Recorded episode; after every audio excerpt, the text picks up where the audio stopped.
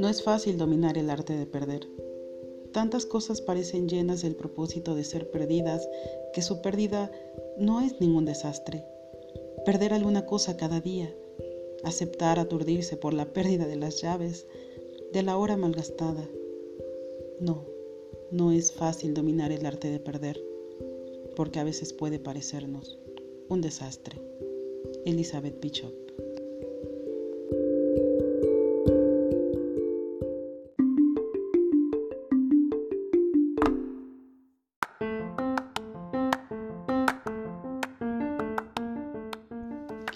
¿Qué tal? Bienvenido a este podcast. Hoy vamos a hablar acerca de un tema que en estos tiempos nos ha generado mucha incertidumbre. Cómo ser resiliente en tiempos de COVID. Y para ello vamos a abordar nuestro primer concepto, que es la resiliencia. Pues la resiliencia es la capacidad humana que tenemos para afrontar positivamente diferentes adversidades, con el objetivo de lograr adaptarnos o acomodarnos al nuevo entorno o a nuevas circunstancias. En estos tiempos, donde la enfermedad nos habita a todos de diferentes maneras, es preciso echar una mirada adentro y descubrir qué tan resilientes estamos siendo. Para ello vamos a hablar acerca de otro proceso que es el de adaptación. Adaptarnos significa que nos vamos a ajustar o nos vamos a acomodar a nuevos cambios. Estos cambios pueden traer consigo ciertas crisis, pero es importante ver que tanto el cambio como las crisis nos van a llevar a un proceso de crecimiento. Sin embargo, la pregunta del millón, ¿por qué está siendo tan difícil? Bueno, existe... Em, Existen tres puntos principales que me gustaría platicar contigo y es acerca de las expectativas. Estos puntos, estos tres puntos que te voy a platicar están dados sobre las expectativas. Primero, porque nosotros desde que estamos chiquititos deseamos ser vistos por nuestros padres. Anhelamos que ellos nos autoricen, nos aprueben, nos vean. Segundo, ellos depositan en nosotros expectativas, sueños y anhelos. Y al hacer esto, y nosotros al querer que nos vean, pues vamos a buscar satisfacerles esas necesidades, esos anhelos, esas expectativas. Ese sería nuestro tercer punto, buscar satisfacer lo que ellos esperan de nosotros. Así que mi pregunta para ti sería eh, como un ejercicio de reflexión.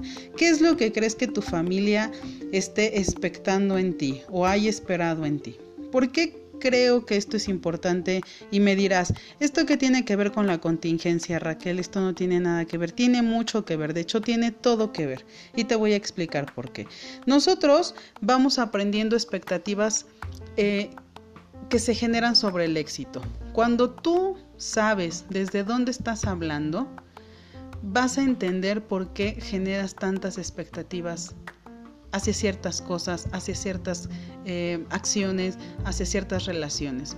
Cuando somos chiquitos y buscamos que nuestros papás nos vean, cumplimos sus expectativas. Ellos tienen unas expectativas muy específicas sobre el éxito. Y esas expectativas no las van depositando y no las van diciendo. ¿Qué es lo que buscamos nosotros? Cumplirlas. Y nos pasamos la vida tratando de alcanzar esas expectativas. Eso que papá, eso que mamá nos dice que debemos de cumplir porque eso significa ser exitoso. Mi siguiente pregunta para que generes este proceso de reflexión es, ¿cómo es el éxito para ti? ¿Cómo es alcanzar el éxito para ti? Cuando te respondas, estarás respondiendo cómo es que tus papás ven el éxito. ¿Sí? Insisto, esto tiene todo que ver en esto de la contingencia, de cómo estamos siendo resilientes. Porque al querer alcanzar el éxito que nuestros padres nos decían que debíamos alcanzar, íbamos bien, teníamos un plan de vida, teníamos una estructura acerca de lo que íbamos a hacer y de lo que no íbamos a hacer. ¿Y qué crees? Todo eso se detuvo. ¿Cuándo se detuvo? Cuando llegó la contingencia. Y entonces te tuviste que frenar como cuando se frena con el freno de mano. Te detuviste en seco. Y eso para ti genera mucha ansiedad. ¿Por qué? ¿Qué crees? Ahorita estando encerrando, no puedes cumplir con las expectativas que los demás depositan en ti. No puedes ser visto por los demás. ¿ok? Estás encerrado en casa, no vas al trabajo, no ves a tu pareja, no ves a tu familia, no ves a tus amigos, no sales a fiestas, no te ven, la gente no te está dando em, esa mirada que tú necesitas de aprobación. ¿Por qué? Porque venías haciendo muchos proyectos, a lo mejor habías empezado un nuevo negocio, habías cambiado de grado académico, habías iniciado un nuevo empleo, habías iniciado una nueva relación emocional, en fin, todas esas cosas que hayas iniciado o que hayan empezado a tomar rumbo, ahorita se pararon. Y eso te genera mucha, mucha ansiedad, porque no sabes qué va a pasar, no sabes si eso se va a romper ahí, si eso va a cambiar. Y, aquí es a donde viene la parte de la resiliencia. ¿Qué tan buena adaptación estás teniendo tú a la hora de tener estos cambios?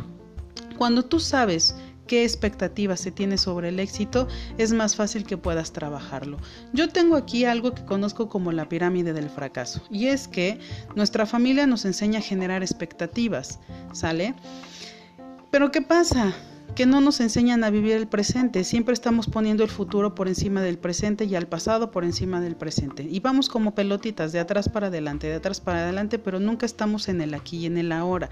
Y eso nos genera mucha frustración, porque, como te decía yo, ninguna expectativa va a ser como tú quieres que sea nada de lo que tú expectes va a suceder de la manera en la que tú deseas o tu familia desea que pase.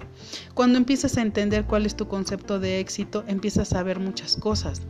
¿Sí? Porque si tu concepto de éxito es que cuando llegó la pandemia todo se acabó, tienes un problema muy grande.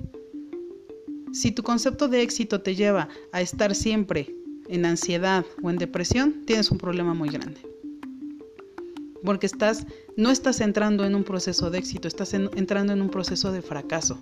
¿Sí? Porque generas expectativas, pones al futuro por encima del presente, te frustras porque las cosas nunca salen como tú quieres y esto te genera ansiedad o depresión. ¿Qué es lo que nos vino a dar la pandemia? A detenernos. Pero ¿qué es lo que implica detenernos? Implica no poder alcanzar esa meta que teníamos, esos planes que teníamos para alcanzar el éxito que nuestros padres algún día nos dijeron que íbamos a tener o que deberíamos de tener. Por lo tanto, pues no vamos a tener el reconocimiento que deseábamos. Quiero volar, pero no puedo. Sí, la pandemia me detuvo y eso me asusta. El autoestima se me vino abajo cuando llegó la contingencia porque ya no puedo seguir siendo visto por los demás, reconocido por mi familia, aceptado por mis amigos, valorado por mi pareja. Pero en realidad aquí Aquí la pregunta es clave. ¿Quién es quien debe verme primero? ¿Mis padres? ¿Mi pareja? ¿Mis amigos? ¿Mis hermanos? ¿O yo? ¿Quién es el primero que debe verse a sí mismo para dar existencia para dar fortaleza? Pues yo. Yo soy el primero que debe dar ese paso.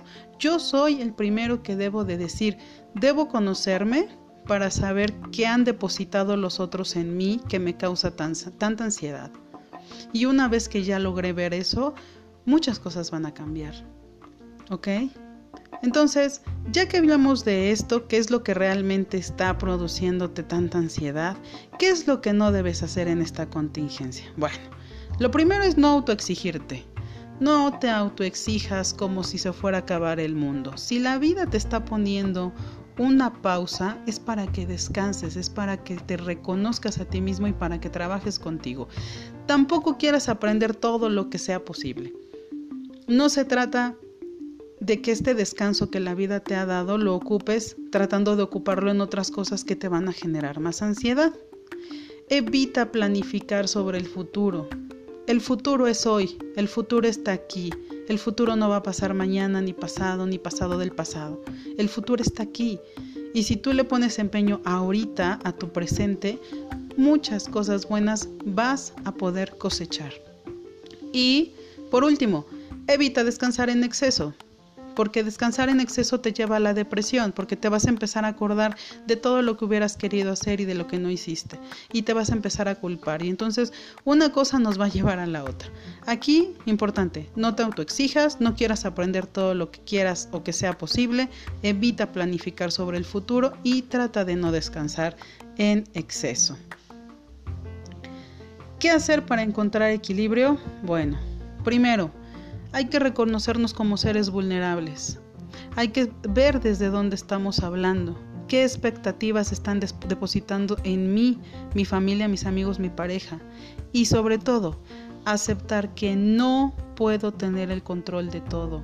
El hecho de detenerme no me hace menos persona. El hecho de no seguir con mis proyectos porque la pandemia llegó no me hace peor persona. Es aceptar, es acomodarnos y ajustarnos al cambio. Seamos compasivos, perdonémonos, cuidémonos, desapeguémonos, resignifiquemos este proceso de contingencia y sobre todo, vayamos a la raíz, autoconocimiento. El autoconocimiento es la clave del éxito. Espero que te haya gustado este podcast, que le des like y que compartas. Sugiérenos de qué otros temas te gustaría hablar.